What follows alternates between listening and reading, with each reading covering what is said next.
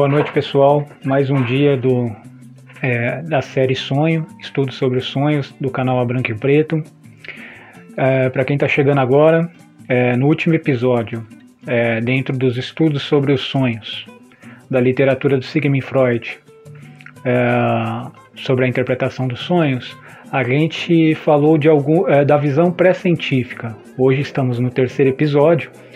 Então, na visão pré-científica do episódio anterior, a gente falou o quê? A gente falou de apresentação é, dos teóricos que acreditavam que os sonhos não eram é, da vida de vigília, ou seja, eles não aconteciam durante as experiências enquanto você está acordado.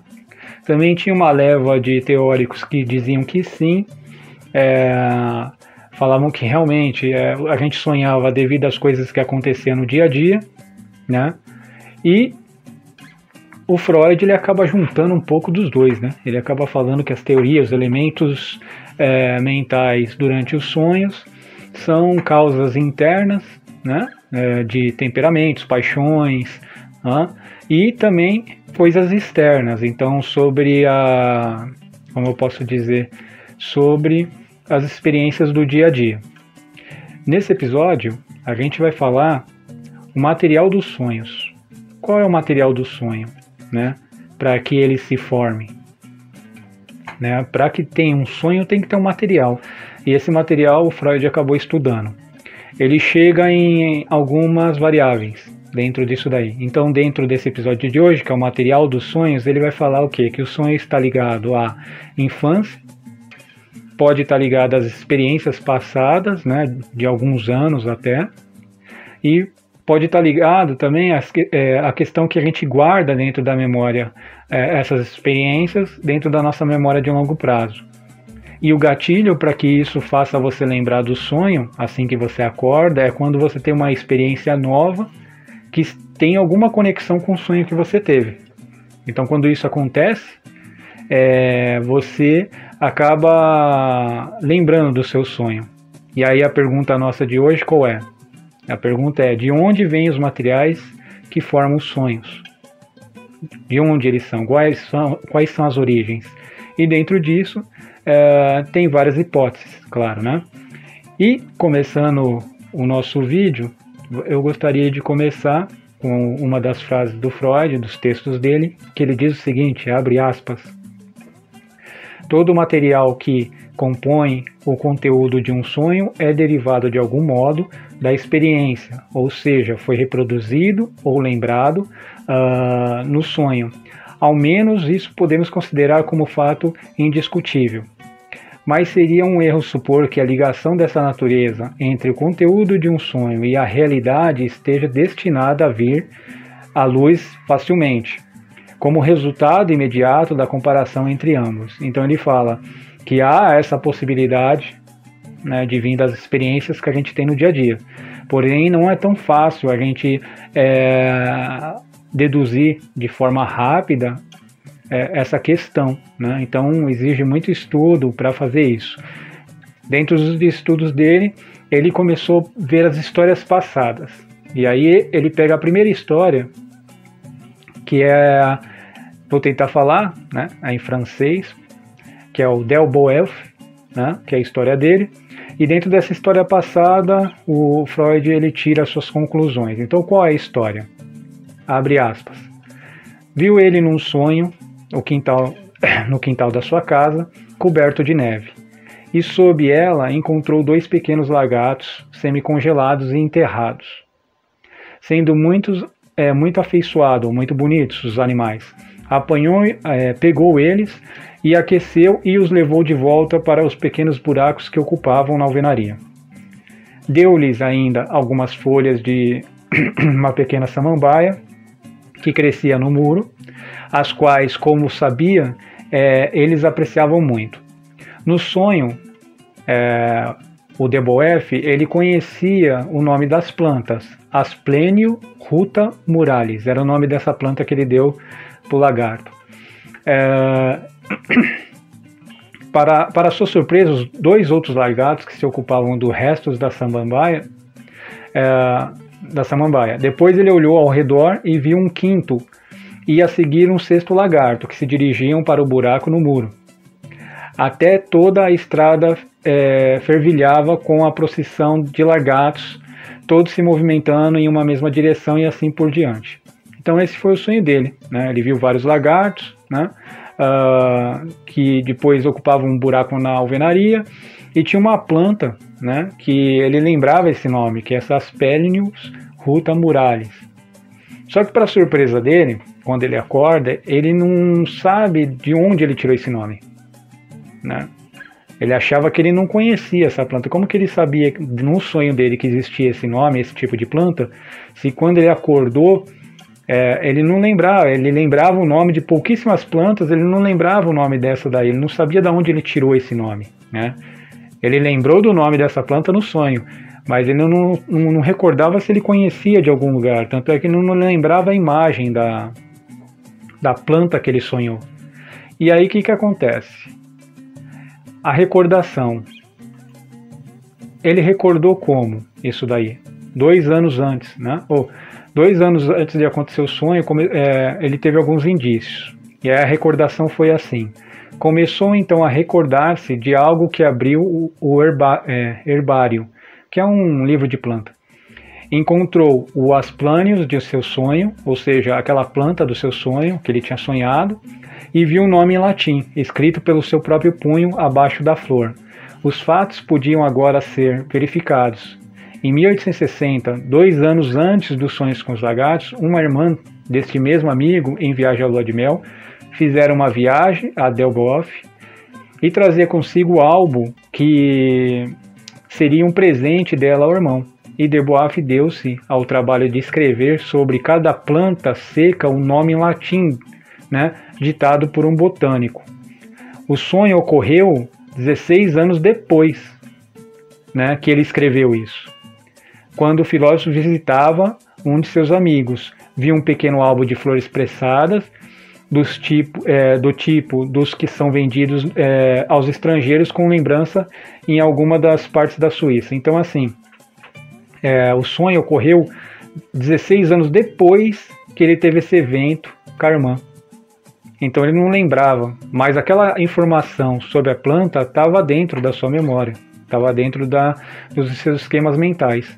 Como passou muito tempo, ele não lembrava que ele tinha, e ele mesmo escrito, ele mesmo tinha visto isso em algum momento da vida. Então, devido a essa informação que o Freud começa a deduzir que as experiências passadas são armazenadas na memória de longo prazo. Claro que naquela época ele não devia usar esse termo, memória de longo prazo. Então, é, que faz com que ele acabe esquecendo. E aí ele sonha algo que ele acha que é novo, mas não era novo há 16 anos antes, ele teve contato com esse tipo de planta, ele só não lembrava, né? Tem outra história também. A outra história é do Marquês de Reville de Saint-Denis, né, 1867. O mesmo diz, é, o mesmo autor conta com um músico seu conhecido, ouviu num, num sonho. Então ele ouviu um, é, uma, uma, é, um músico ou uma música conhecida em seu sonho. Certa vez, uma melodia lhe pareceu inteiramente nova. Só muitos anos depois foi que ele encontrou a mesma melodia numa velha coleção de peças musicais. Embora ainda assim não pudesse recordar-se de tê-la examinado algum dia. Então é o mesmo exemplo. Né? Então ele sonhou é, com uma melodia de um músico conhecido, né? E ele achou que essa melodia no seu sonho era nova. Só que não era. Essa melodia é, ele já tinha escutado em algum momento da vida. E ele só foi descobrir isso depois. Por quê? Porque ele estava fuçando nas coisas dele e ele viu né, é, a melodia que ele sonhou que ele achou que era nova. Né? Então, mais uma evidência, né, de uma forma, claro, qualitativa, né, que os sonhos podem estar ligados às experiências passadas, como passa é, e armazenada nessa memória de trabalho, memória de longo prazo. Como passa muito tempo, a gente acaba esquecendo, né, esses elementos. E em algum momento, devido a alguma experiência que acontece no dia a dia, a gente acaba sonhando com o que aconteceu, sei lá, um ano atrás, dois anos atrás, três anos atrás, e a gente pode achar que é novo, né? Talvez daí que vem aqueles livros de sonhos que tem alguns padrões que todo mundo se identifica, né? Porque de uma certa maneira esses padrões acontecem com a, com a gente o tempo todo. Agora, o Freud também fala da infância. Não só ele, mas outros teóricos também falam da infância. É daí que ele tira isso. Abre aspas. Uma das fontes de onde os sonhos retiram material para a reprodução, material que, em parte, não é nem acordado nem utilizado nas atividades do pensamento de vigília, é as experiências da infância. Então, ou seja, quando a gente é criança, uma série de informações que entra através dos nossos sensores, né, das nossas sensações, né, as cinco principais, né, tato, visão, audição, né, paladar, essas informações ficam registradas dentro da nossa memória. E futuramente, quando adulto, a gente pode, com algum evento parecido no dia a dia, a gente pode acabar sonhando com isso. Aí tem aquele outro Hindenburg, Hindenbrand, né, de 1875, que a gente falou no vídeo anterior, ele vai falar a mesma coisa. Ele vai falar assim, abre aspas. Já admite expressamente que os sonhos às vezes trazem de volta às nossas mentes como um maravilhoso poder de reprodução. Fato muito fatos muito remotos e até mesmo esquecidos de nossos primeiros anos de vida. Então é o mesmo processo. Ele vai falar também, o Hildenberg, que é, o material dos sonhos pode estar conectado às coisas que a gente teve aonde? Na infância. Né? E não talvez algo tão metafísico, algo tão espiritual. Né? Veja, eu estou dizendo dentro do ponto pré-científico, não estou querendo dizer que não exista. Né? O fato da gente não saber o porquê não significa que não existe, mas dentro do que a gente está dizendo, né, que é dentro da literatura do Freud e esses teóricos, eles vão falar que são coisas mais objetivas, dentro mais do mundo físico. O Volkent, né, é, em 1875, fala a mesma coisa. Já é especialmente notável a facilidade com que as recordações da infância e da juventude ganham acesso aos sonhos. Então, mesmo, mesmo processo. Então, até agora a gente tem o que? As experiências passadas, de 1, 2, 16 anos, como é a história lá do, do livro de flores, né? Uh, do é, Del Beoff, é, e tem também da infância. Então, coisas que a gente acontece na primeira infância, dos 0 aos 2, uh, ah, da segunda infância, dos 2 aos 7, da terceira, dos 7 até os 13 aproximadamente, 11, 13, é, vão ser informações que vão sendo armazenadas dentro dos nossos esquemas mentais e na nossa memória de longo prazo. Como estão carregadas de emoção, né? uh, pode estar armazenada no hipocampo, mas aí é um outro processo que aí eu não gostaria de entrar, que é um pouquinho mais complexo para me explicar e também não conseguiria explicar com tantos detalhes. É, conclusão. O Freud chega a uma conclusão. Qual é a conclusão que ele chega? A conclusão que ele chega ele, e diz: diversos autores, por outro lado, aversaram que, na maioria dos sonhos, se encontram elementos derivados dos últimos dias antes de sua ocorrência. Então, é a velha, é a velha história da experiência passada. Né? Então, se você sonha alguma coisa hoje, pode ter uma possibilidade muito grande de uns últimos dias alguns elementos desse sonho estarem conectados. Principalmente se tiver uma carga emocional muito forte. Né? Aí você acaba sonhando um termo de relacionamento, uma briga, coisas assim. Assim que você dorme, você pode ter uma possibilidade de estar sonhando. Né? E ele continua: o modo como a memória se comporta nos sonhos é, sem sombra de dúvida, da maior importância para qualquer teoria da memória em geral. Ela, ela nos ensina que nada que tenhamos possuído mentalmente uma vez pode se perder inteiramente.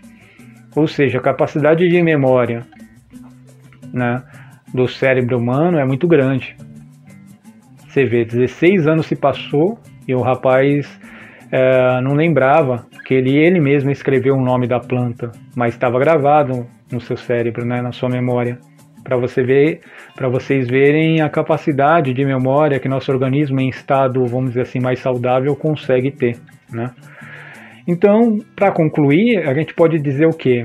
Que a origem dos sonhos vão ter é, o material, né, para gerar esses sonhos há uma possibilidade muito grande de ser o que? As experiências passadas, experiências na época de infância, né? E aonde elas são armazenadas? Elas são armazenadas na memória de longo prazo, que hoje se conhece alguns teóricos sobre memória e chamam de memória de longo prazo, né? Porque existem diversas teorias sobre memória também.